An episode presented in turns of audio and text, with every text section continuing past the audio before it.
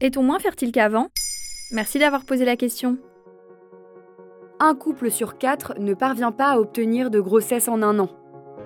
D'après un rapport du ministère de la Santé en 2022, l'infertilité concernerait près de 3,3 millions de Français.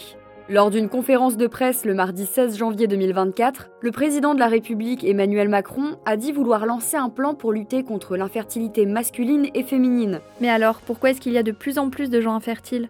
Tout d'abord, il faut rappeler la différence entre infertilité et stérilité. L'infertilité, c'est la difficulté pour un couple de concevoir un enfant, alors que la stérilité, elle, est irréversible, c'est l'incapacité de concevoir.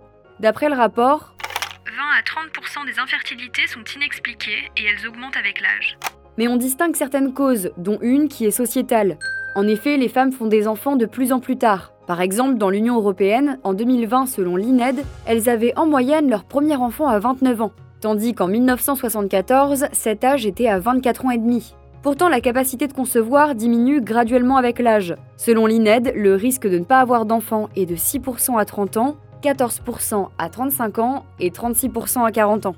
On distingue aussi des causes environnementales, que vous connaissez sûrement sous le nom de perturbateurs endocriniens. Ce sont des substances qui peuvent perturber le fonctionnement normal des hormones. Le problème, c'est qu'elles sont présentes à peu près partout, dans les plastiques, les cosmétiques et tout un tas de produits du quotidien.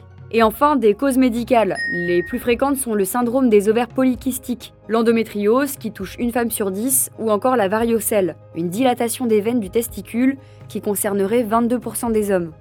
On retrouve ces facteurs dans la plupart des pays industrialisés, qui subissent eux aussi la baisse de la fertilité. Et comment le gouvernement compte-t-il lutter contre l'infertilité?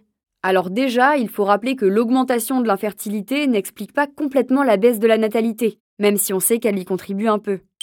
Le président de la République a annoncé que le gouvernement présentera un plan de lutte contre l'infertilité avant l'été 2024. Selon l'Élysée, la tranche d'âge de 25 ans pourrait être ciblée par des mesures préventives en matière de fertilité. Ces mesures pourraient inclure la possibilité de réaliser un spermogramme ou un examen gynécologique envisagé dès cette année.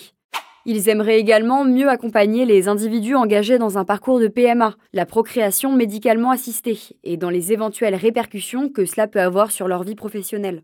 En tout cas, d'ici à ce que ce plan soit publié, vous pouvez d'ores et déjà faire un bilan médical pour savoir si vous avez ou non des problèmes de fertilité.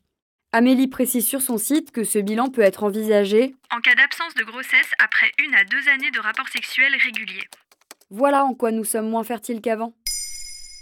Vous souhaitez réagir à cet épisode? C'est possible et ça se passe sur Spotify. Vous pouvez commenter l'épisode et répondre au sondage du jour directement sur l'appli. Maintenant vous savez, un podcast Bababam Originals, écrit et réalisé par Joanne Bourdin. Si cet épisode vous a plu, n'hésitez pas à laisser des commentaires ou des étoiles sur vos applis de podcast préférés.